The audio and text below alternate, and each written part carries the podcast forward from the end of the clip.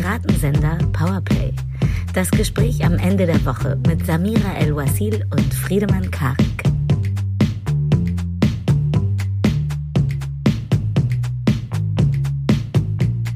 Hi und herzlich willkommen zu einer neuen Ausgabe Piratensender Powerplay hier in unserem Clubhaus, der natürlich für alle zugänglich ist auf allen Plattformen. Und ich begrüße hier den Katy Perry der Jennifer Lopez, das amerikanische Feuerwerk unter den Grumpy Fäustlingsträgern, der Slammer unter den Poeten Friedemann Karik. Nicht, nicht schlecht, nicht schlecht. Ich muss ja sagen, Samira, wenn du endlich Bundeskanzlerin wirst, darf ich hoffentlich dein Poet sein. Sie ist Ja. die Rächerin der Genervten. Mit ihr spielen wir heute wieder Blamira oder Samira, nämlich El Uasil. Hallo. Blamira oder Samira? Oh, ich, ich spüre eine äh, Idee aufkam, ein, eine Show-Idee. Ähm, wir werden heute natürlich über die Inauguration ganz kurz sprechen und auch feststellen, wie gut es sich anfühlt, wenn ein gewisser Mann eine Lücke hinterlässt, über die man eigentlich nicht mal großartig nachdenken muss. Ähm, des Weiteren wollten wir noch kurz schauen, was Ted Cruz und Paris miteinander zu tun haben, ob sie ihn dort kennen und äh, was haben wir noch auf dem Menü, Friedemann? Also auf jeden. Fall musst du uns erklären, warum äh, medizinische und FFP2-Masken eigentlich verschenkt werden sollten oder zumindest die Preisbindung her muss. Alles andere ist eine großartige soziale Ungerechtigkeit. Des Weiteren präsentieren wir frisch aus der Schmiede der politischen ähm, Dummheiten, darf ich es jetzt einfach mal nennen. Das pandemische Hufeisen ist da. Wir haben lange darauf gewartet. Und wir betrachten natürlich die nächsten, die, die aktuelle Situation rund um Corona, die nächsten Wochen, was wir erwarten und wie es uns damit geht. Und wir würden gerne starten mit euch zusammen, liebe HörerInnen, mit dem Geräusch, was der vergiftete Kürbis macht, jetzt wo er nicht mehr da ist. Ja, hörst du diese unfassbar angenehme Stille?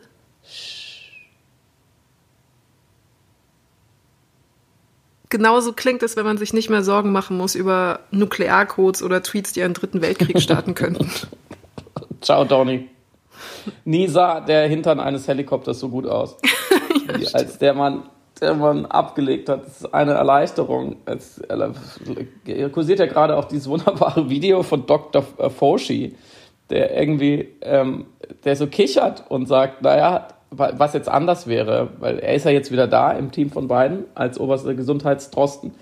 Und äh, Trump hat ihn ja so ein bisschen gemobbt, muss man sagen, gebullied. Und er durfte dann auch nicht mehr so richtig mitspielen. Und dann sagte der gute Doktor, naja, also hat dann so gelacht, ähm, was jetzt anders wäre. Und der beiden hat gesagt, naja, es, man muss nicht mehr pretenden. Also wenn ich was nicht weiß, dann sage ich einfach, ich weiß es nicht. Und dann, und das war so, und es ist befreiend. Und das fand ich, fand ich ganz schön, dass er nicht sagt, endlich ist dieser miese Typ weg oder dieser Protofaschist oder ich konnte ihn eh nie leiden, sondern er ist positiv und er, er nominiert aber eine Sache, die sich jetzt sofort ändert in der ganzen Administration, dass man nicht mehr so tun muss, als wäre man schlauer als man selbst. Also dass man nicht mehr das, das, das toxische Verhalten, die Angeberei einfach, diese Breithosigkeit von Trump nicht mehr im Mimikry kopieren muss, damit man so ist wie er. Äh, Weil er das von einem erwartet. Dass man, das fand ich auch wieder interessant. Dass, das, das sagt ja auch was über, kann man sagen, so die Unternehmenskultur von einem Trump aus oder die, dann die Regierungskultur, die soziale Kultur, dass er wohl, zumindest die Leute dachten, dass dieser Lügner von ihnen erwartet, dass man, dass man ihn anlügt. Also dass er so, er- dass er so delusional ist, so fernab der Realität, dass er quasi nur Leute um sich dulden konnte, die im Zweifelsfall lieber lügen, als sagen, ich weiß nicht. Das fand ich schon, es fand ich hatte eine große Schönheit. Ja, absolut. Also wenn man einen Narzissten nicht mehr bestätigen muss, also wenn die eigene Arbeit nicht mehr darin besteht, die ganze Zeit einen äh, Menschen mit einer sehr speziellen Illusion und Selbstbild die ganze Zeit bestätigen zu müssen, ich glaube, das ist unfassbar befreiend und es ist, glaube ich, auch einfach das angenehme Gefühl eines Einzugs von Normalität. Ich weiß, der Begriff ist immer schwammig zu definieren, aber es fühlt sich auf jeden Fall jetzt alles ein wenig normaler an und ich fand auch im Grunde die Rede von beiden diesbezüglich ähm, programmatisch, weil es eine Rede war, man hat sich so gefreut, dass da niemand beleidigt wurde, dass äh, ja, keine Menschen verarscht worden sind. Dass, äh, er, er hat sehr wenig über sich selber geredet, nicht so viel angegeben, was er alles kann. Ja, es war, und, und ich dachte zwischendrin, also obwohl sie natürlich auch sehr episch und auch eine Gravitas hatte und auch viele andere Momente, dachte ich, es ist so herrlich, so eine, ein normaler Mensch sagt normale Dinge auf eine normale Art und Weise. Das äh, war so ein längst vergessenes Gefühl, was die amerikanische Politik und ihre Kommunikation anging. Stimmt, also ich, für mich ist er ja wie eine Meditations-App. Also wie mhm. diese Geschichten, die einem vorgelesen werden, um einzuschlafen oder um runterzukommen weil er, er sagt lauter so Glaubenssätze und er wiederholt ja auch so Mantren. Mhm. Sprechen wir gleich noch drüber, welche genau es waren. Ich komme da sehr gut zur Ruhe. Und andererseits fand ich auch, dass die, die ganze Veranstaltung in, inklusive äh, Lady Gaga und so weiter, trotzdem, es hatte dadurch, dass auch keine Zuschauer da waren, es war sehr klinisch. Ähm, es ging ein Video rum von LA Cool J, der 93 bei Clintons Inauguration gerappt hat. Das war eine Konzertatmosphäre, ja, da waren super viele Fans und es war irgendwie so diese demokratische, ausgestellte Liberalität und hey, wir können hier einen Rapper auftreten lassen. Jetzt war es ja eigentlich wie so, wie so ein Finale aus einem Roland Emmerich-Film mhm. äh, wo ein Virus so die Hälfte der Population weggerafft hat und, und deswegen da einfach gar auch keiner mehr sein kann. Aber die USA stehen noch. Also es, mhm. es, sie haben es geschafft, finde ich, auch in der Ästhetik, in der Bildsprache dieser Veranstaltung, die selbsterfüllende Prophezeiung einer klinisch sauberen Demokratie zu spielen gegenüber dieser messy, äh, kaputten, toxischen, vergifteten, irgendwie unsauberen Trump-Demokratie. Ähm, und das fand ich schon wieder interessant, dass wie, wie, wie gut diese, diese Leute, diese Amerikaner daran sind in diesem, in dieser, in dieser Bühnensituation. Es mhm. war so, zack, wie auf Fingerstippen, wir sind wieder da. Das mhm. haben mir die Bilder gesagt. Ja, ich finde das Wort, ich finde deine Bewertung mit dem Wort klinisch sehr interessant, weil ich auch dachte, es wirkt ein bisschen auch wie Menschen, die ein posttraumatisches Syndrom gerade noch am Heilen sind, nachdem sie Geiseln waren, vier Jahre. Mhm. Und dementsprechend ist gar nicht die Partystimmung so eine festive, ähm, wir haben jetzt einfach einen Übergang von einem Präsidenten zum anderen, sondern man ist, man, äh, man leckt noch ein bisschen die eigenen Wunden und glaubt gar nicht, was gerade hier am Entstehen ist und ist auch erst einmal erleichtert. Also es ist erstmal mhm. große, stille Erleichterung. Und ähm, du hattest es ja auch angedeutet, es gab eben auch zwei Narrative, die so ähm, salient wurden in der Rede. Das eine war ja Unity, also das Wort kam ja so häufig vor, dass wir ein Trinkspiel draus hätten machen. Glaubst du, glaubst du, dass beide sicher? Unity? Ja, ich war, ich, ich also ich, ich musste noch zweimal hinhören, so um ganz Eindruck. Zu sein. ganz also, wenn ich eine Sache, ich, ich hätte eine Vermutung, was ihm wichtig ist, könnte die Einigkeit sein. Und das äh, andere Narrativ ist natürlich, und du hattest es auch schon in der letzten Folge so schön eingerahmt, das äh, Konzept der Heilung. Der Selbstheilung und der Rekonstruktion der USA jetzt wieder, auch, auch hier wieder mhm. die, die Rückkehr an der Normalität. Wie, wie fandst, ganz persönlich, wie fandst du denn die Rede von beiden? Also sie war genau das, was man erwartet hat. Er mhm. wird, äh, er wird nicht mehr in Las Vegas auftreten als Entertainer. Er ist einfach, er ist einfach der gütige Vater. Er ist der auf eine Art ideale Amerikaner. Er verkörpert einfach äh, auch rhetorisch immer wieder die gleichen großen Werte. Tatsächlich auch neben, neben dieser Unity, die du angesprochen hast, auch ein, ein, ein eine Außerordentlichkeit der mhm. Amerikaner, dieser Exzeptionalismus, ein Wort, was mir große Schwierigkeiten bereitet. Ähm, dieses äh, von Gott auserwählt und so weiter, Manifest Destiny, alles das, was man so kennt, da finde ich, das trägt er schon sehr vor sich her. Auch muss man tatsächlich sagen, was man oft vergisst, mit einem religiösen, mindestens Pathos, wenn nicht einer Ideologie dahinter. Also mhm. das ist schon von Gott gegeben, diese Außerordentlichkeit. Das ist, das ist schon eine, eine, eine religiöse Vorherbestimmung, von der er spricht. Mm, ich finde, in der Summe, wenn du nach, nach meinem, ja, nach meinem Urteil äh, fragst, ist es natürlich die Rede, die alle erwartet haben und die mhm. vielleicht auch nötig ist in diesem mhm. Moment, um eben diese Inszenierung, was du gerade sagtest, der Verarbeitung und gleichzeitig des, des sanften, vorsichtigen Aufbruchs in, in etwas Neues ähm, genau ähm, dann ausgestaltet.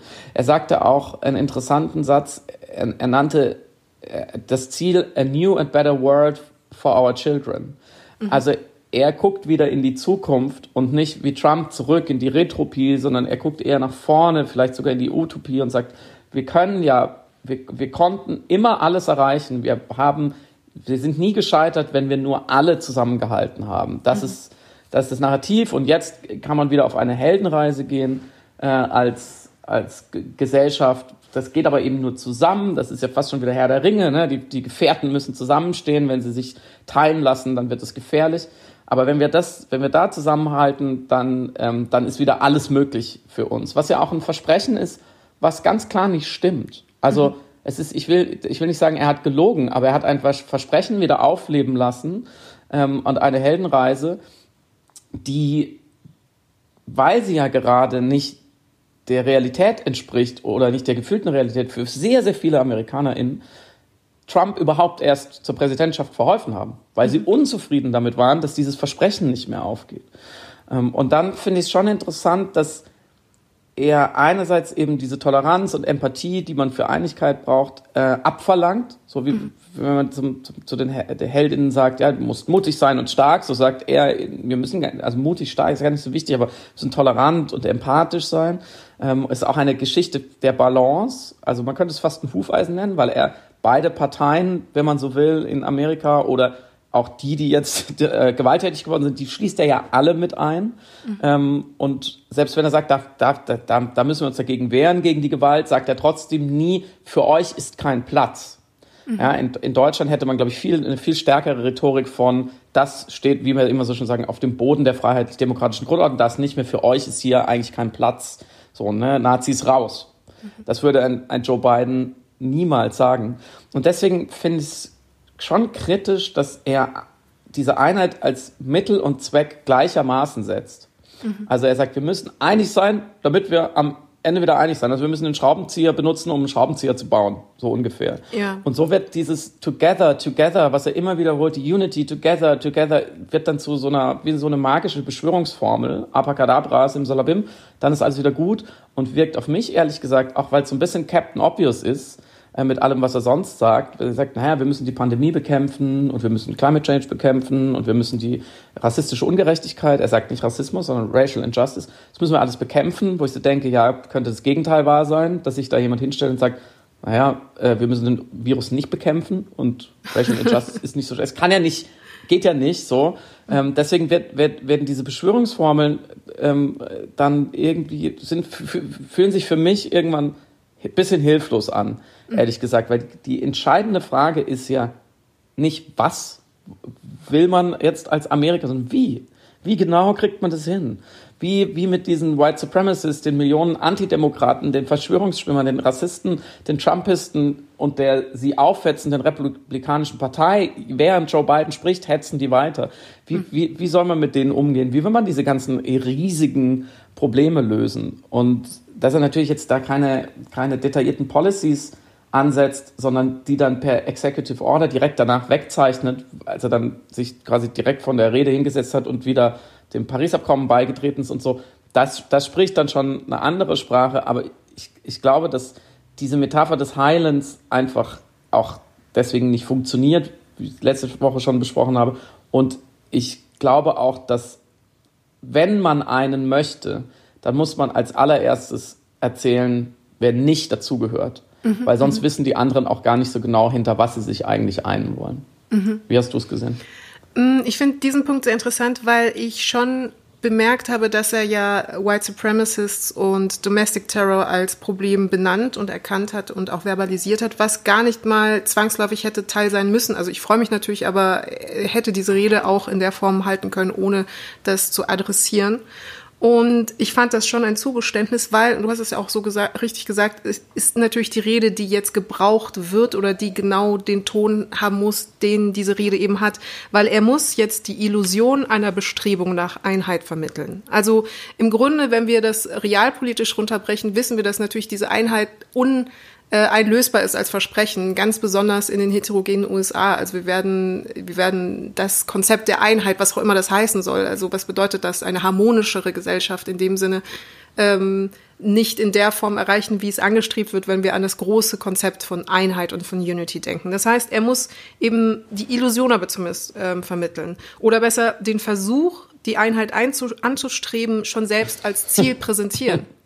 Und das, das ist, ist Wahnsinn, ich, oder? Weil also, du, ich gebe dir völlig recht, weil die Frage wäre, wann waren Sie denn mal eine Einheit? Absolut. Wann waren Sie denn wirklich eine Einheit? Absolut. Also wir, äh, also wir brauchen jetzt nicht in die Geschichte der USA zurückzublicken, um ähm, festzustellen, dass das Land schon immer ähm, äh, sei es auf der Ebene der Diskriminierung und des Rassismus oder auf äh, demografischer Ebene oder auf ökonomischer Ebene das Land komplett ungeeint ist. Und wie gesagt, das zeichnet aber die USA in seiner Heterogenität ähm, positiv wie negativ aus. Deswegen, aber genau, das ist noch im Klären, dass er das, das Mittel zum Zweck, wie du es genannt hast, also den Werkzeug bauen, um, den Werkzeug, um ein Werkzeug, äh, um einen Schraubenzieher gebaut zu haben, er dennoch nicht aus der Rolle rauskommen kann, eben zu vermitteln, dass das jetzt aber der Plan ist, auch wenn es redundant und fast tautologisch wirken muss.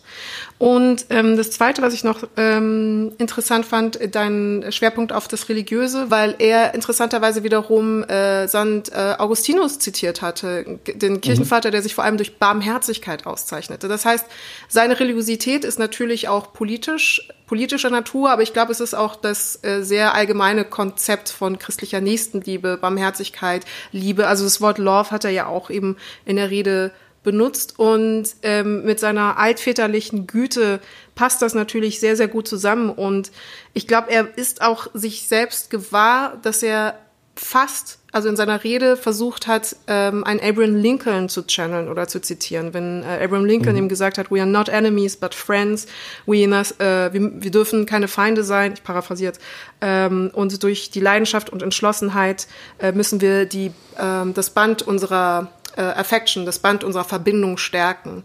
So, mhm. und das, das ist, ne, das ist der Kurs, den er fährt. Und da kann er natürlich eben nicht exkludieren, da kann er nicht wehrhaft demokratisch ähm, wehrhaft demokratisch kommunizieren im Sinne von ihr nicht oder nie wieder oder Nazis raus. Und mhm. das führt uns aber, ihr nicht, nie wieder und Nazis raus, führt uns vielleicht zu Ted Cruz. Ich habe eine, eine Zwischenfrage noch, Samira, ganz kurz. Du hast recht. Ja. Das, Ted Cruz wäre jetzt gut, den stellen wir nochmal kurz hinten in den Rang. Der kommt, den können wir gleich einwechseln, den Trottel. Ich habe eben von der Heldenreise gesprochen, auf die Joe mhm. Biden Amerika wieder schickt. Und ich glaube, dass es keine echte Heldenreise ist, weil er ja von den Leuten, zumindest rhetorisch, keine echte Bewegung, keine Transformation, kein Dazulernen mhm. verlangt, sondern eigentlich auch wieder Rückbesinnung mhm, auf, mhm. auf etwas, nämlich die Einheit und, und, die, und die Toleranz.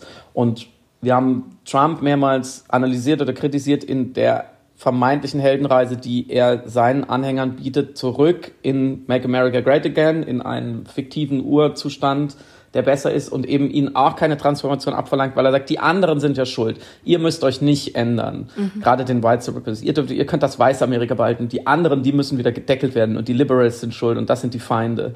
Siehst du es auch so, dass zugespitzt formuliert Biden eigentlich ein, in, dem, in dem Sinne einen, einen narrativen Spiegel von Trump aufgestellt hat, mhm. ähm, einen, einen positiveren, schöneren und eigentlich den Leuten genau das Gleiche verkauft, nämlich eine, eine Heldenreise ohne Transformation, eine ganz eine bequeme Kutschfahrt statt eines Abenteuers, ohne die Feinde zu benennen, sondern indem er die Feinde eingliedert, indem mhm. er nicht Antagonismen aufmacht, sagt, das sind die Bösen, die müssen wir bekämpfen, sondern sagt, es gibt eigentlich fast keine Bösen, wir sind ja alle eins.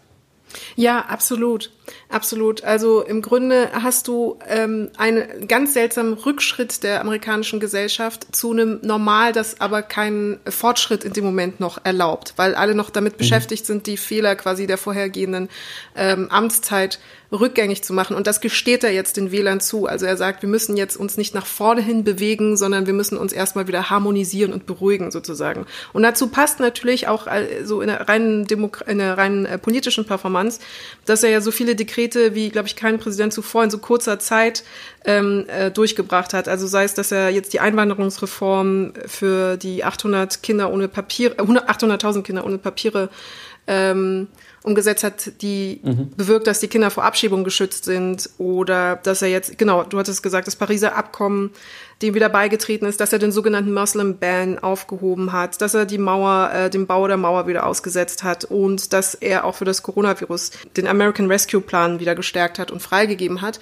Das sind aber alles Sachen, die wirken, und das ist jetzt wahrscheinlich ein sehr abwegiger und kindlicher Vergleich, aber am Ende von Fantastic Beasts ähm, diesem ganz schlechten, nicht gelungenen Spin-off von Harry Potter, ähm, haben wir eine Situation, wo New York so in Trümmern liegt nach so einer Art schwarzmagischen Schlacht. Und natürlich sind da aber die ganzen äh, zivilen, nicht magisch ähm, begabten Menschen, die nichts von dieser schwarzmagischen Schlacht ja mitbekommen dürfen. Und deswegen sind da ein Haufen Makusa-Mitarbeiter, die diese ganzen Sachen wieder rückgängig machen und in so eine Art Rückwärtsmotion bauen sich die Gebäude, die zerstört worden sind, wieder auf und die U-Bahn ist wieder da und die Straßen sind wieder ordentlich. Und am Ende ist es aber so, dass der Film im Grunde genommen an dem Punkt endet, an dem er genau gestartet ist. Also die Stadt ist genauso mhm. am Ende, wie sie zuvor war, nur natürlich haben die Protagonisten ein paar Sachen erlebt. Und so fühlt sich das mit den USA gerade an. Also wir haben jetzt einfach ein Reset auf einen Zustand vor Trump, vor 2016. Und jetzt wäre mhm. es aber interessant zu schauen, wie von dort aus eben diese Heldenreise, die quasi pausiert worden ist, zwangsläufig, ähm, weitergeht, sowohl für die USA als auch für die äh, Bevölkerung als auch für Biden selbst. Mm, und noch ein letzter Gedanke zum Schluss. Ich glaube, interessant ist an seiner Haltung, auch die sich kommunikativ bemerkbar macht, dass er nicht nur um die USA als USA kämpft, sondern um die Demokratie als Demokratie. Und das ist tatsächlich mhm. in der Haltung und in der Art zu kommunizieren und in dem, wie er sich selber wahrnimmt, ein Unterschied. Und alleine, dass man diesen Unterschied ausfindig äh, machen kann oder dass man ihn wahrnehmen kann oder Atmosphäre spüren kann, zeichnet, glaube ich, beiden tatsächlich jetzt aus. Und das wird, glaube ich, den politischen Kurs ähm, auf jeden Fall verändern und beeinflussen. Auftritt Ted Cruz. Jetzt kommt der Bösewicht. oh Mann. ja, also, äh, äh, nur kurz zum Rekapitulieren. Er hat getwittert, dass, äh, nee, er hat, äh, war, war das eine Pressemitteilung? Ich glaube ja, dass äh, die Entscheidung wieder dem, ähm, das, äh, wieder dem Pariser, wie sagt man, wieder dem Pariser Abkommen ähm, für das, zur Bekämpfung des Klimawandels beizutreten, zeige, dass Biden sich mehr für die Interessen der Pariser interessieren würde, denn für die Interessen der amerikanischen Bevölkerung. Und das hat, das hat natürlich für ähm, sehr viel Spott und Häme gesorgt. Und ich glaube, vielleicht am interessantesten war die Reaktion von Alexandria Ocasio-Cortez, die dann gesagt hat, ja, ähm, super toller Tweet, äh, Senator Cruz. Ähm, nur eine kurze Frage, sag mal, die Genfer Konventionen ist also auch nur für die Leute, die aus Genf kommen. ähm, asking, asking for a friend. Der, und der Versailler Vertrag hätte viel weniger Schaden angerichtet.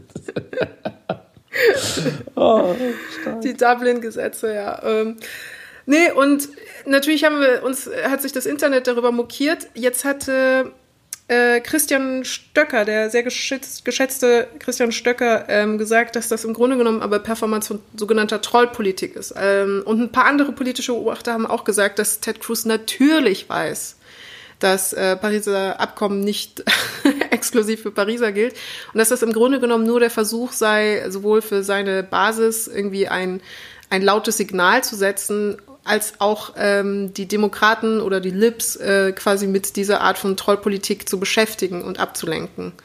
Wie hast du, wie mhm. siehst du das? Denkst du, sind wir da alle drauf reingefallen? Wurden wir getrollt? Wurden wir gerickrollt von Ted Cruz?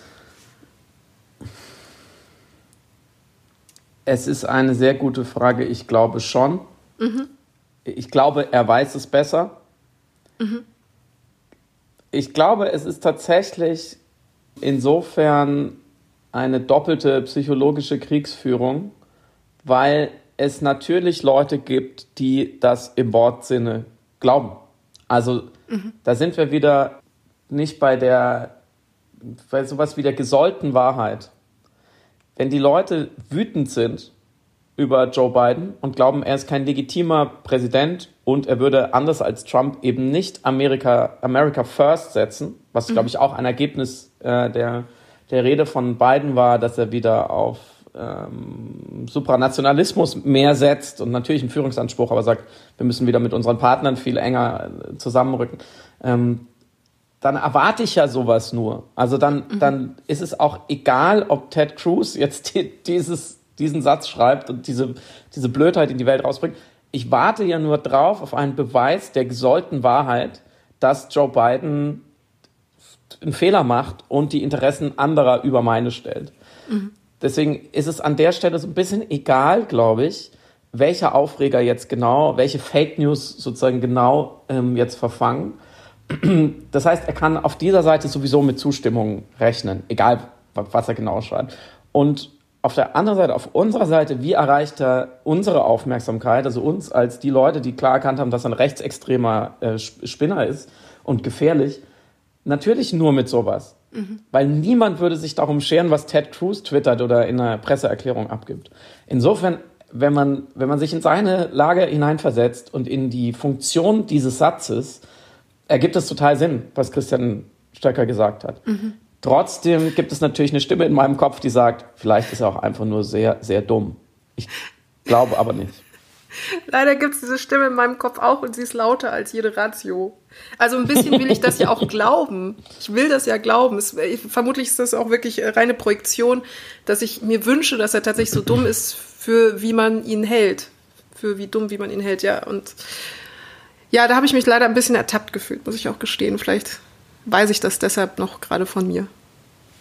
Apropos ähm, Projektion und weit von sich weisen, ich habe einen interessanten Dialog ja verfolgen dürfen zwischen dir und dem Soziologen Amin Nasehi, der ja das Ex ein Expertenpapier ähm, zum Umgang mit Corona unterschrieben hatte, unter anderem auch mit Armin Laschet, wo sie an die Bundesregierung gerichtet, wo sie versucht haben zu eruieren, äh, wie jetzt ja wie jetzt fortzufahren ist.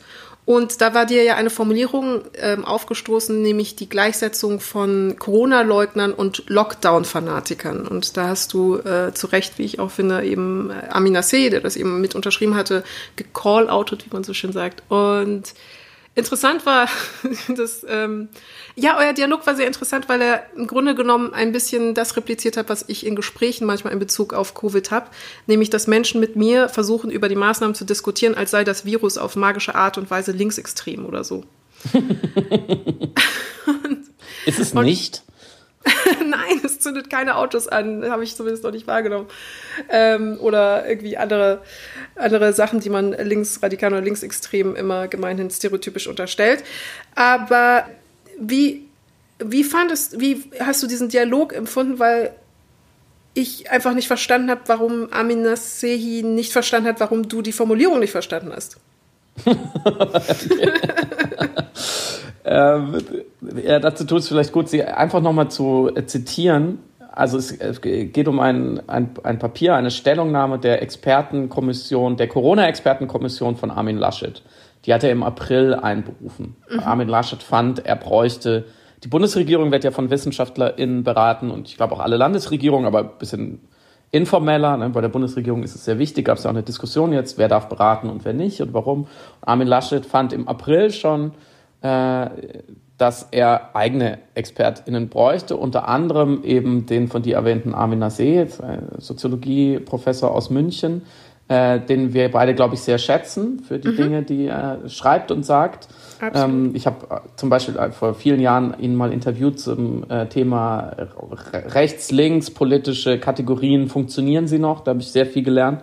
Damit hat er sich sehr intensiv beschäftigt. Ähm, und äh, des Weiteren sind in dieser Expertenkommission unter anderem äh, Udo Di Fabio, der, der Bundesrichter, und auch ein gewisser Hendrik Streeck. Und deswegen bekam diese Expertenkommission, glaube ich, von Anfang an eine gewisse Aufmerksamkeit, beziehungsweise war eine Manifestation der, ja, sagen wir mal, ambivalenten Verstrickung zwischen Hendrik Streeck, seinen PR-Maßnahmen, die wir alle ähm, irgendwie dann bezeugen durften, und Armin Laschet. Und man hatte das Gefühl, da wird schon, da wird schon Beratung geleistet mit einem gewissen Spin, äh, wie jetzt auch in dieser Stellungnahme die äh, die Bundesregierung kritisiert in der Sorge, sie würde die Akzeptanz der Menschen verlieren, was sicherlich eine, eine berechtigte Sorge ist. Ich glaube, wo wir uns auch immer wieder darüber sorgen. Mm, und sie beginnt mit, mit beziehungsweise sie, sie, sie führt einige Vorschläge oder einige Fragen auf, hinsichtlich der Strategie und äh, was man besser machen könnte, die ich jetzt im Einzelnen auch nicht bewerten kann, weil ich einfach auch bei vielen Dingen nicht so gut auskenne, dass ich dazu sprechen möchte. Aber im, im, ziemlich am Anfang und deswegen haben Armin und Sie und ich uns dann, äh, sagen wir mal, ausgetauscht auf Twitter, steht ein Satz, der lautet, ich zitiere, diese Politik läuft Gefahr, die Bevölkerung als Ganzes nicht mehr zu erreichen und zu überzeugen. Immer deutlicher zeigen sich Extreme, Corona-Leugner am einen Ende, Lockdown-Fanatiker am anderen Ende. Also es sind äh, anscheinend, wenn man auf einer Skala äh, die Positionen einzeichnet, die sich gerade so in dem, in dem ja doch recht hitzigen Diskurs, den wir rund um Corona gerade haben, das kann man ja sagen, mhm. ähm, zeigen, dann ist sozusagen das Leugnen von Corona ist ein Extrem auf, auf einer Achse und mhm. das, was diese Expertenkommission, und das ist ein, ein Zitat aus dieser Stellung, Lockdown-Fanatiker nennt, auf der anderen Seite. Und das hat mich sehr beunruhigt, mhm. dieser Satz. Und ich habe es dann, ich habe dann getwittert, dass, dass mir das so erscheint wie das Hufeisen der Pandemie das, das Hufeisen äh, nennt man ja den unzulässigen, die unzulässige Gleichsetzung von, von, einer, von einem Linksaußen und einem Rechtsaußen. Also wenn man sagt, naja, die Linksextremen sind ja genauso schlimm wie die Rechtsextremen dann in, in Deutschland, dann ist es ein Hufeisen, wenn man quasi wie in einer Hufeisenform sagt, in der Mitte ist die Mitte und dann geht es immer weiter und am Ende die zwei Ränder, die treffen sich wieder und die sind eigentlich gleich, die sind äh, gleich zu beurteilen, in, zum Beispiel in Sachen Gefährlichkeit. Was wir ganz, was ganz, ganz klar evident ist in Deutschland, dass der Rechtsextremismus viel, viel, viel, viel gefährlicher ist in den letzten äh, Jahrzehnten als der Linksextremismus mhm. und auch, das, auch anders behandelt wird und von Staatsseiten zum leider weniger, weniger genau äh, ja, untersucht wird oder verfolgt wird. Und das ein Problem sind diese rhetorischen Hufeisen, dass immer wieder gerade aus dem bürgerlichen Lager so getan wird, als wäre das ja ungefähr das Gleiche, nur mit anderen Klamotten an. Und das pandemische Hufeisen bedeutet also, dass eigentlich Corona-Leugner, also diese Leute, die ja, äh, sage ich gleich noch was dazu, wirklich gefährlich sind und den Boden der Realität verlassen haben, eigentlich genauso schlimm sind äh, wie die sogenannten Lockdown-Fanatiker. Mhm. Und dann wäre meine erste Frage, was ist eigentlich ein Lockdown-Fanatiker? Mhm. Also fanatisch bedeutet ja quasi religiös oder religiös bewegte Wut, Eifer, Missionarungsdrang und eine völlige Unerbittlichkeit. Also und, und tatsächlich auch eine Abkehr von jeglicher Realität und implizit auch eine gewisse, zumindest verbale Gewaltbereitschaft. Das unterstellt man ja ähm, dann dem Lager der Lockdown-Fanatiker. Und das zweite Wort ist der Lockdown, den wir ja in Deutschland immer noch nicht äh, eigentlich haben, selbst jetzt noch nicht. Die mhm. Betriebe sind offen, die Büros sind offen, äh, der Verkehr ist offen, es gibt allerlei Ausnahmen, es werden die ersten Lockerungen schon wieder diskutiert. Also wir befinden uns ja immer noch in einem Halb- oder Dreiviertel-Lockdown. Es gibt natürlich Forderungen nach einem, nach schärferen Maßnahmen, die gibt es. Ähm, und die sind ja allermeistens schlichtweg auf Basis kühler Wissenschaft getätigt. Mhm. Das heißt, die allermeisten Leute in Deutschland, die für einen Lockdown sind, vielleicht sogar für einen hundertprozentigen, scharfen, wochenlangen Lockdown aus bestimmten Gründen, tun das auf Empfehlung von WissenschaftlerInnen. Es gibt, äh, gab im Dezember schon eine große europäische Initiative von WissenschaftlerInnen, die äh, in Richtung, wie man es auch nennt, No-Covid oder Zero-Covid geht, eben die Fallzahlen wirklich auf eine Inzidenz unter 10 zu drücken, um die Pandemie beherrschbar zu machen, die sehr genau erklärt haben, warum das wissenschaftlich unterfüttert äh, ist, wie, wieso das eine rationale Strategie ist. Jetzt kann man natürlich diese Forderung und diese Strategie kritisieren. Sie als fanatisch zu bezeichnen, halte ich schon für eine ganz gefährliche rhetorische Eskalationsstufe, ähm, dass man eben Wissenschaft nicht mehr auf der wissenschaftlichen Ebene kritisiert und vielleicht sagen würde, naja, die haben die falschen Daten oder die werten die Daten falsch aus, sondern dass man ihnen Irrationalität unterstellt und ideologischen Eifer. Mhm. So, das ist an sich schon, ist dieser Begriff der Lockdown-Fanatiker äh, schon wirklich völliger Quatsch.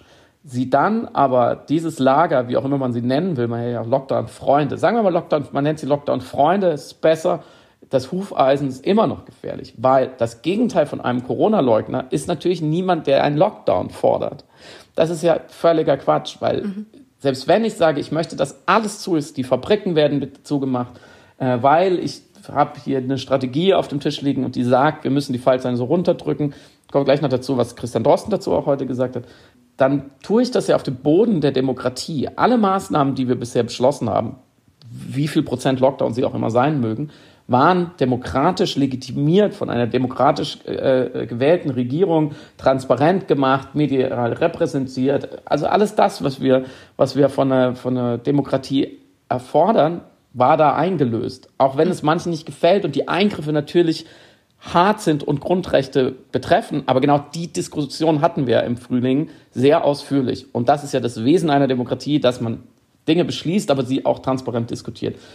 Corona-Leugner als Gegenstück sind natürlich auf, spielen natürlich ein völlig anderes Spiel. Die haben sich von jeglicher Realität in dem Fall verabschiedet. Das ist eine ganz seltsame, spirituell esoterische antisemitische äh, Ideologie-Melange, die nicht nur ähm, so heterogen sie sein mag, in ihren Gemeinsamkeiten wirklich jenseits des Grundgesetzes steht, indem sie eben sagt, diese Regierung ist nicht rechtens, diese Regierung gehört abgeschafft, diese Regierung gehört im Zweifelsfall sogar vor ein Standgericht gestellt. Das waren genau die Positionen, die bei den großen Demos aufkamen. Sie haben sich von so etwas wie einer Einigung auf eine rationale Wissenschaft verabschiedet. Das heißt, die glauben grundsätzlich der Wissenschaft nicht mehr, die, glaube ich, für die Demokratie in so einer Lage sehr, sehr wichtig ist. Sie haben sich von den Medien verabschiedet. Sie glauben, sie werden nur belogen von den sogenannten Mainstream-Medien.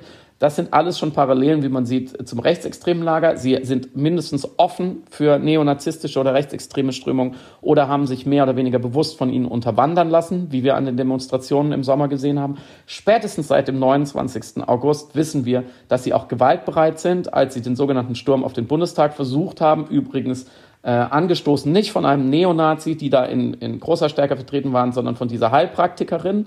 Sie haben Führungsfiguren wie Attila Hildmann und so weiter. Ich könnte noch lange weitermachen, um mhm. zu zeigen, die Corona-Leugner haben sich aus dem demokratischen Diskurs verabschiedet. Sie marschieren mit Neonazis, auch wenn sie vielleicht nicht alle einer sind, das ist natürlich völlig klar. Und vor allem, sie nutzen verbale und physische Gewalt. Sie fahren wirklich massive Desinformationskampagnen. Sie stellen sich mit Megafonen vor Altenheime, um die Leute darin zu verunsichern verunsichern und rufen, dass die Impfungen nicht sicher sind. Sie bedrohen LehrerInnen, die die Maskenpflicht bei Schülern äh, durchsetzen wollen, mit, mit Flyern, mit, mit E-Mail-Bombardement, mit juristischen Aktionen. Sie bedrohen Impftransporte. Der Verfassungsschutz hat gesagt, es könnte Anschläge geben. Also sie versuchen auf allen Ebenen diesen, diese, diesen großen Kraftakt, den wir als Gesellschaft versuchen, indem wir uns nicht immer einig sind, zu sabotieren. Mhm. Und wenn man jetzt diese, dieses Hufeisen aufmacht und diese zwei Extreme gegeneinander stellt, dann sagt man, dass eigentlich die Leute, die den Lockdown wollen, nicht besser sind als die Corona-Leugner. Mhm.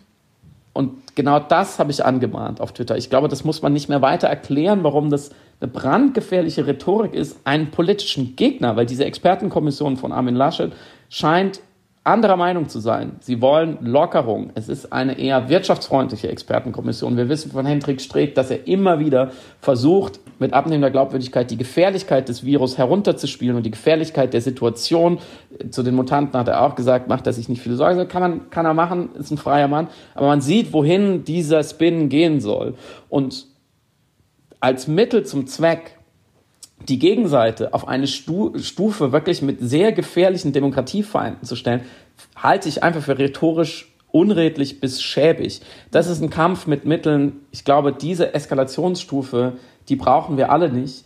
Die, die führt auch nirgendwo hin. Was will man danach noch sagen, wenn man sich schon mit den Spinnern auf eine Stufe als Fanatiker gestellt hat? Wie will man noch weiter argumentieren? Wohin geht man von dort aus noch?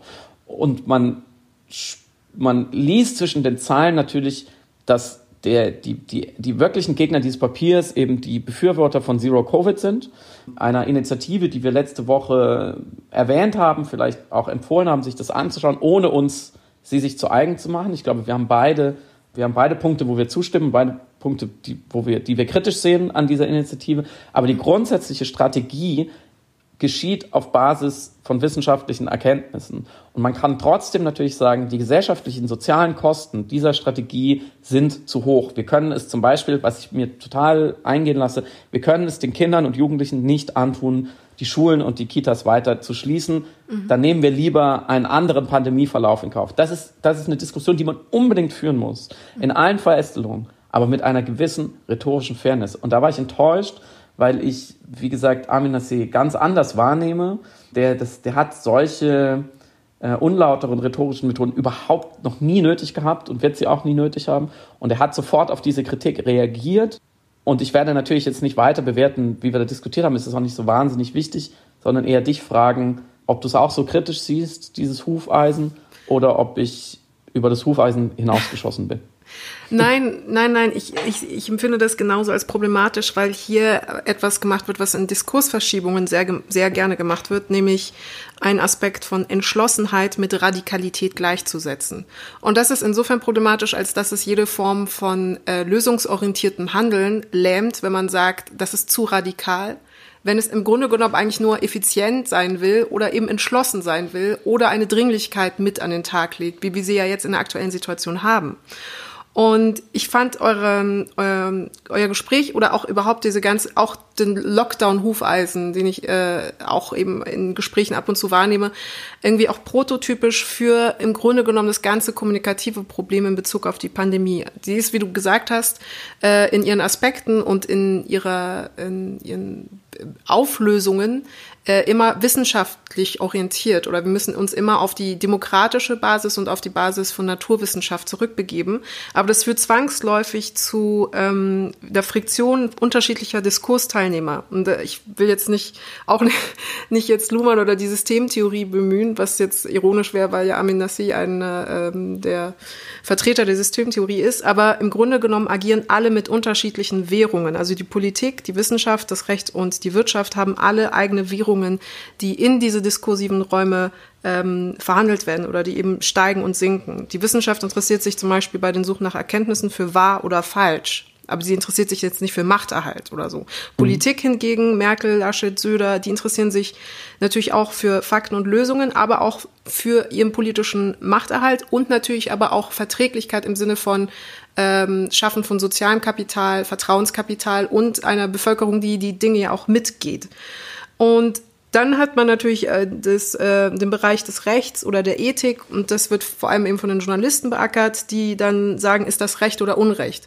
Das heißt, wir haben immer ähm, in der, wie in der Systemtheorie üblich dieses binäre äh, Denken dieser verschiedenen Wahrnehmungen und die sind alle drei nicht insofern kompatibel miteinander, dass sie halt unterschiedliche Sachen für sich verhandeln und beanspruchen, als wichtig zu empfinden. Und deswegen fand ich das, fand ich dieses, diesen Austausch so, so interessant, weil genau hier ähm, gerade von politischer oder von geisteswissenschaftlicher, von soziologischer, von wirtschaftlicher Seite eine, eine, eine Legitimationsgrenze des eigenen Feldes, des eigenen Diskursfeldes und der eigenen Disziplin in Bezug auf die Naturwissenschaft kommt, weil die Naturwissenschaft oder die biologische Realität des Virus äh, unandiskutierbar ist. Du kannst noch so viel versuchen, das zu politisieren und äh, ein Recht oder ein, ein richtig oder falsch ähm, mit hineinzudenken, was auch absolut berechtigt ist und notwendig ist und was jetzt im demokratischen Prozess auch absolut stattfindet. Aber am Ende bleibt natürlich immer erstmal eine biologische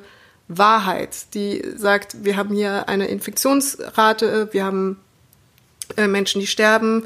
Wir haben eine Gesellschaft, die aus vielen Menschen besteht, die mobil sind. Wie kriegen wir dieses Problem gelöst? Und ich glaube, aus dieser eigenen Legitimationsperformance ähm, erfolgt dann eine inszenierte Moderation zwischen zwei Extremen von Gegensätzen, die überhaupt gar keine sind und die aber natürlich dann Leute, die zum Beispiel dann Zero-Covid befürworten, als Extremisten abwerten will, die sie ja gar nicht sind, weil, wie du richtig gesagt hast, sie ja rein rational und naturwissenschaftlich argumentieren. Mm, und als letzter Punkt, ich glaube, da ganz grundsätzlich macht sich bemerkbar, das, was im März eigentlich schon stattgefunden hat, nämlich interessanterweise war, als die Reiseverbote ausgesprochen worden sind, viele der Flugzeuge, die ab März und April geflogen waren, komplett leer.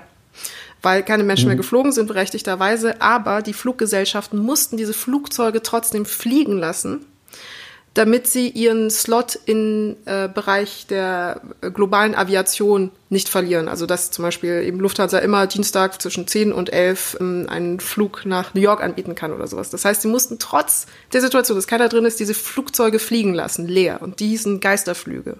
Und so ähnlich verhält es sich manchmal eben in diesen diskursiven Reibungen, dass die Flugzeuge trotzdem geflogen werden, obwohl man weiß, dass sie eigentlich leer sind, um um, im Grunde genommen eben dennoch die äh, dennoch die Diskussion darüber dazu auch geführt haben zu können, was auch absolut berechtigt ist. Aber wenn es halt negative Implikationen hat und eben zu einer Verschärfung der Position, nicht der Verschärfung, sondern äh, unterstellten Verschärfung der Position der Debattenteilnehmer führt, dann ist das natürlich kontraproduktiv für eine aktuelle Situation, die davon lebt, dass wir eigentlich alle ähm, das klingt so, so abgedroschen, aber solidarisch und vertrauensvoll irgendwie miteinander umgehen, darauf hoffend, dass das richtig funktioniert. Und da glaube ich, es ist einfach sehr, sehr kontraproduktiv, ähm, Menschen, die den Lockdown irgendwie befürworten, dann als Fanatiker abzuwerten. Ich habe gerade, während du gesprochen hast, nochmal schnell nachgeschaut. Wir haben aktuell 50.000 Corona-Tote in Deutschland bis mhm. heute.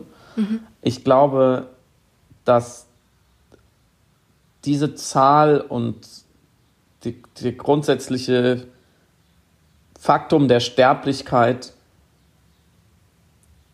verschiebt den Diskurs insofern, dass man natürlich, wenn man für Lockerungen ist, eigentlich immer gegen diese Tote anargumentiert. Mhm. Die Gegenseite könnte immer sagen, ich finde, da muss man auch enorm vorsichtig sein, die Lockdown-Freunde könnten ja immer sagen, aber die Toten. Mhm, mh. Und deswegen tut sich die Seite, die gerne freier leben würde, so schwer auch in den sauberen Argumentationen, weil sie, weil diese Toten immer implizit im Diskurs sind, über mhm. dem Diskurs schweben, mhm. mahnend. Und weil natürlich niemand sich öffentlich hinstellen würde, außer wirklich äh, völlig verblendeten und sagen würde, wisst ihr was, die Toten sind mir egal. Ich will mein Leben zurück. Und es gibt schon eine Chance, dass ich sterbe. Es ist mir egal. Ich möchte das Risiko eingehen und ich mache es auch auf Kosten der Schwächeren und der Alten. Es ist mir wurscht. Bitte macht das Land wieder auf. Diese Position ist nicht haltbar. Mhm. Auch wenn ich glaube, mehr Leute so denken, als es uns gefällt. Und ich glaube, jeder von uns hat einen Anteil daran in sich. Jeder von uns hat, glaube ich, einen Instinkt, der sagt, ich kann nicht mehr, ich will hier raus und es ist mir egal, was es kostet, gesellschaftlich. Und ich hoffe einfach, dass es mich und die meinen nicht trifft. Mhm.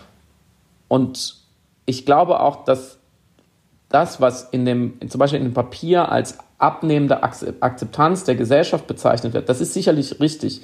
Ähm, und da muss man aufpassen. Ich glaube aber auch, dass es vielen Leuten nicht gut damit geht, dass wir auf Kosten der Alten und Schwachen leben momentan mhm. dass wir uns zwar beschränken, das ist sowieso schon schlecht, aber dass trotzdem an manchen Tagen mehr als 1000 Menschen sterben. Ich glaube, das sickert ein über eine gewisse Weile. Und die mangelnde Selbstwirksamkeit, dagegen etwas tun zu können, und gleichzeitig die mangelnde Entschlossenheit auf politischer Ebene, das tut weh.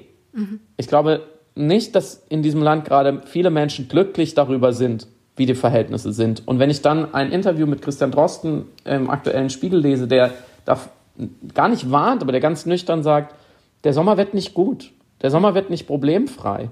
Wir hatten letzten Sommer vielleicht einfach nur Glück. Ähm, wir hatten sehr, sehr geringe Zahlen und sind gut durchgekommen. Wir sehen an anderen Ländern, dass Temperaturen nicht so einen Unterschied machen, die Mutanten kommen. Ich glaube, dann wissen die Leute nicht nur, dass wir gerade das falsche Leben im falschen Leben, sondern es geht auch noch eine ganze Weile weiter. Und es ist aber so schwer, eine Position daraus, eine Lösung zu finden dafür. Mhm. Weil wir, wir, wir sehen gegen eine exponentielle Entwicklung und gegen eine, eine biologische Realität, wie du es genannt hast, des Virus und gegen eine Konsequenz der Sterblichkeit kommen wir nicht an mit Kompromissen. Mhm. Wir verlieren dann jeden Tag um die 1000 Menschen plus immense soziale, wirtschaftliche, psychologische und so weiter, medizinische Schäden.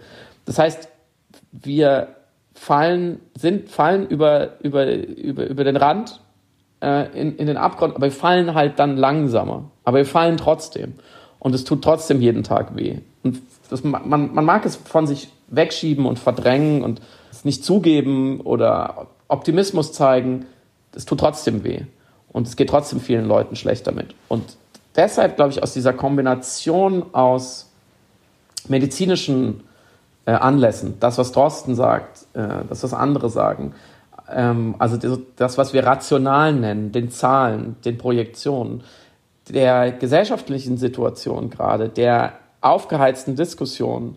Ich stelle das auch fest, dass immer mehr Leute immer ratloser werden oder wütender, also extremer auch werden in ihren Standpunkten, inklusive mir auf eine Art, der, der unmöglichen anderen Position. Ich sehe einfach keine andere, ich sehe keine Position der Kompromisse, die, in, die irgendeinen Sinn ergibt, ohne, ohne riesige Schäden.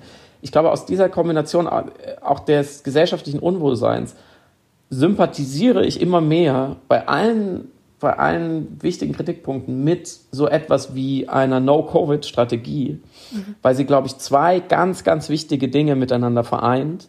Sie vereint Klarheit. Es ist sehr klar zu verstehen, was da angestrebt werden wird. Und sie, und sie vereint Hoffnung. Weil wenn dieser klare Plan aufgehen sollte, den ich nicht bewerten kann, ich weiß es nicht, ob wie realistisch es ist, auch, auch Drosten zum Beispiel bleibt da im Ungefähren, weil er weiß, man kann es schwer sagen, ob es klappt. Aber wenn er aufgehen sollte, gibt es Hoffnung. Mhm. Zumindest für den Frühling und den Sommer. Und ich glaube, alle anderen Strategien und Positionen sind gar nicht weniger legitim oder, oder schwächer, aber sie vereinen diese zwei Dinge nicht. Selbstwirksamkeit, Klarheit und Hoffnung. Deswegen glaube ich, neben den ganzen wichtigen Einzeldiskursen wird es immer wichtiger, diesen großen Diskurs zu führen. Und Angela Merkel scheint da zum Glück inzwischen zumindest grundsätzlich auch offen dafür zu sein. Ja. Ein klitzekleiner Anfang wäre ja schon mal jetzt FFP2-Masken für alle umsonst zu machen. Das wollte ich noch kurz unterbringen. Ja, sag noch, rante noch kurz. Sag uns doch bitte kurz, warum es ein Skandal ist, dass Menschen sich diese Masken teuer kaufen müssen. Es, ich, es ist, also erstens ist es ein Skandal, aber ich verstehe es vor allem nicht, weil natürlich auf ethischer Sicht, politethischer Sicht es schwierig ist, wenn ein Staat etwas kostenpflichtiges, was auch ein Einwegprodukt ist, äh, verpflichtend macht, aber nicht dafür Sorge trägt, dass die Menschen sich leisten können, eben dieser Pflicht nachzukommen. Das ist ein großes Problem. Im Grunde wird das im großen Maßstab immer in den USA diskutiert auf anderer Ebene, was die Gesundheitsversorgung angeht. Und das Hauptargument ist immer, der Staat darf doch nicht dich zwingen, irgendwas bezahlen zu müssen, wo du ähm, vielleicht, dass du selber nicht bezahlen kannst. Der Staat kann das eben nicht verpflichtend machen. So und ähm, hier, wie gesagt, das ist natürlich ein anderer Sachverhalt, aber die das Problem, die Dynamik, die ich dahinter sehe, ist genau dasselbe und es ist vor allem so ungerecht und unfair, weil es Menschen, die sowieso einkommensschwach sind, Hartz-IV-Empfänger oder auch einfach arme Menschen, Menschen, die auch deren Ressourcen weggebrochen gebrochen sind jetzt im Zuge der Pandemie, in eine Situation bringt, tatsächlich an einer Stelle Abstriche machen zu müssen, um etwas kaufen zu können, was gesetzlich bindend ist, weil sie sich sonst mhm. strafbar machen würden, wenn sie es nicht machen würden. Und das ist, also, das, das, da muss man ja kein Raketeningenieur sein, festzustellen, dass da doch ganz was massiv im Argen ist. Und die Lösung wäre, es, es gibt ja nur zwei Optionen. Entweder man macht die Masken kost, äh, kostenfrei verfügbar, kostenfrei verfügbar, Entschuldigung. Und Bremen äh, hat der Ach, der Bremer Senat strebt das jetzt an, tatsächlich FFP2-Masken sogar, also nicht die günstigeren OP-Masken, sondern FFP2-Masken für alle ähm, kostenfrei zur Verfügung zu stellen. Es scheint also möglich zu sein, es ist jetzt nicht komplett utopisch, was äh, hier gefordert wird. Oder aber mhm. man, ähm, wie von Sozialverbänden zu Recht gefordert, man hebt den Hartz-IV-Satz natürlich an, um einfach auch die ähm, auch ökonomische Belastung, die auch jetzt gerade mit der Pandemie einhergeht, ähm, für Hartz-IV-Empfänger irgendwie haltbar und tragbar zu machen. Und sei es, dass sie eben einfach diese fucking Masken sich leisten können. Und ich hatte es in der letzten Ausgabe schon gesagt, aber nochmal an dieser Stelle, weil mir da manche sagen, ja, aber die OP-Masken zum Beispiel, die kann man ja auch nehmen. Die sind günstiger als die FFP2-Masken. Und die kosten mhm. ja nur 50 Cent pro Stück. Ja, klar, die sind jetzt äh, im Einzelstück nicht horrend, aber damit erstens die Einzelpreise ähm, günstiger sind, man sich also trauen kann, an dieser Stelle ein Schnäppchen machen zu können, muss man sie in größerer Stückzahl ja auf einmal kaufen. Mhm. Sie werden immer günstiger, je mehr man kauft. Ganz banal äh, Stückpreismathematik sozusagen. Und dann müsste man aber auf einen Schlag natürlich 10 oder 20 Euro für ein Paket bestehend aus 10, 20, 30 Masken ausgeben. Und 10 oder 20 Euro sind bei einem Hartz-IV-Satz von 440 Euro, der 17 Euro für Gesundheits- und Hygieneprodukte oder Pflegeprodukte vorgesehen hat, wahnsinnig viel Geld. Das ist im Grunde genommen mhm. der ganze, fast der ganze Monatseinkommen, der eigentlich auch für ähm, Medikamente anderer Art, Kopfschmerzsachen, die nicht, äh, die keine Zuzahlung bekommen, oder auch Hygieneprodukte für Frauen oder Seife, Rasierer, das ist alles in diesen 17 Euro mit angedacht. Das heißt, entweder ähm, ich kaufe mir jetzt ein größeres Paket medizinischer Masken, größer deshalb, weil sie ja dann einzeln günstiger sind, ich also ja dann am Ende ein bisschen Geld sparen würde, habe dann aber in dem Monat kein Geld mehr verfügbar, um mir einfach äh, Pflegeprodukte, Seife, Seife zu kaufen, Shampoo. Und das ist also, das, wie gesagt, ich, ich verstehe ich verstehe nicht, warum das überhaupt zur Diskussion steht. Gestern wurde das in der Bundespressekonferenz nochmal angefragt und ähm, Merkel hat gesagt, ja, das wird jetzt erstmal nicht geändert, aber sollte der äh, sogenannte Lockdown eben weiter bestehen, wird nochmal darüber nachgedacht, ob man den äh, Menschen diesbezüglich hilft. Und allein die Aussage, es ist so ein German Thing zu sagen, denke mal darüber nach, ob ich dir helfe. Ich denke vier Wochen jetzt mal darüber nach, ob ich dir helfe, obwohl du gerade eine Notsituation, eine Krisensituation hast. Das ist so, so ein also unethisches, zynisches, ähm, auch wirklich an der Stelle ehrlich gesagt irrationales Verhalten, das ich nicht nachvollziehen kann. Und äh, noch als letzter Punkt, ähm, was mich auch wahnsinnig schockiert hat, um ehrlich zu sein, ist auch nicht einen größeren Aufschlag hatte. Montag Pressekonferenz Jens Spahn, der dann eben auch erklärt, die FFP2-Masken schützen natürlich besser als die medizinischen OP-Masken. Also hier nochmal zur Erklärung, die medizinischen Masken oder die sogenannten OP-Masken, die schützen andere, aber die schützen einen selber nicht ganz so gut wie eine FFP2-Maske. Die FFP2-Maske ist auch darauf angelegt, den Träger zu schützen. Und dann sagt Jens Spahn, mhm. äh, genau, die sind halt besser, aber die günstigeren medizinischen Masken, die gibt's ja auch schon für ein paar Cent. Und der Subtext dieser Aussage ist ja, wenn du zu arm bist, dich selber zu schützen, dann kannst du ja mhm. aber wenigstens eine Maske kaufen, die andere schützt. Und da, das ist für mich wie äh, der, der ähm, Kuchensatz. Also wenn sie kein Brot essen können, dann sollen sie doch Kuchen essen. Also für mich war wirklich, der nicht von Marie Antoinette war oder er wurde ihr fälschlicherweise zugeschrieben. Sie hat eigentlich Brioche irgendwie gesagt und das stimmt eigentlich auch gar nicht. Aber nur um zu sagen, das ist so ein unglaublich fast ja monarchistisch anmutender Satz, weil er bedingt, dass er im Grunde genommen verbalisiert hat, wir haben hier eine Zwei-Masken-Gesellschaft. Ich finde es total okay, dass Menschen, die arm sind, sich nicht leisten können, sich selbst zu schützen. Aber die, die das Geld haben, die werden sich natürlich selber schützen können, weil sie die Masken kaufen können. Das ist, und das einfach so auszusprechen und das für normal zu halten. Also, also, ja. Deswegen macht die umsonst die scheiß Masken, bitte. Das gibt's doch nicht. Eine der vielen Fragen der Pandemie, die wir auch nicht beantworten können, so ähnlich wie warum können Gesundheitsämter nur Fälle nachverfolgen bis zu einer Inzidenz von 50. Das ist eine politische Größe, das hat man mal ungefähr so festgelegt. Jens Spahn hat gesagt, man hätte auch 45 oder 55 sagen können. Ähm, da hat man das Gefühl, bis zu, diesem, bis zu dieser Größe können eben die, die, die Ämter das eben leisten, diesen Arbeitsaufwand. Das hat man, glaube ich, im April festgelegt oder im Mai. Der, diese Größe hat sich bis jetzt nicht geändert. Man hatte auch über ein halbes Jahr Zeit, deren Kapazität zu erhöhen. Angela Merkel hat jetzt nochmal gesagt, wir ertüchtigen sie doppelt und dreifach. Jetzt, jetzt, es ist ja auch nur eine Geldfrage, jetzt werden die, werden die Software-Systeme äh, da wirklich durchgesetzt. Das ist ein ganz anderes Thema. Don't even get me started. Ich glaube, auch das ist natürlich mhm. auch nicht gut für die Gesamtsituation, wenn man sich diese Fragen nicht beantworten kann. Warum gibt man nicht armen Menschen ein kleines bisschen mehr Geld, damit sie mhm. für ihr Überleben sorgen können, so wie wir es ja auch von ihnen verlangen als Gesellschaft? Und warum, warum ermächtigt man nicht diese 400 noch was Gesundheitsämter mal, dass die mal mehr schaffen können? Fragen, die wir nicht beantworten können, mhm. aber manchmal ist es so. Schreibt es uns in die Kommis. Falls, falls jemand, ein Politiker mithört und gerne darauf dazu Stellung nehmen möchte, sehr, sehr gerne. Mich würde das auch sehr interessieren. Gut. Wie können wir hoffnungsvoll enden? Nee, die sind jetzt alle im Clubhaus. Ja, wir sehen uns alle bei Clubhaus oder nicht bei Clubhaus. Ist auch ähm, egal. Wir wünschen euch ein gutes Wochenende, so oder so.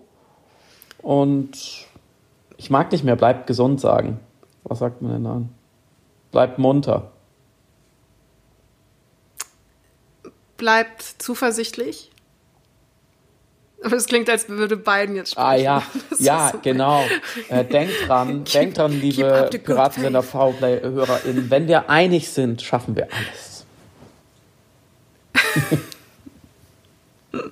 Das ist doch schön. Ja, seid, hey, nee, das ist eigentlich, das ist eigentlich meine Ansage. Bleibt nicht einig. Nee, Bleibt macht nicht nee, einig, genau. Bleibt Das nicht einig, gut. das brauchen wir nicht. Ciao. Schönes Wochenende. Ciao.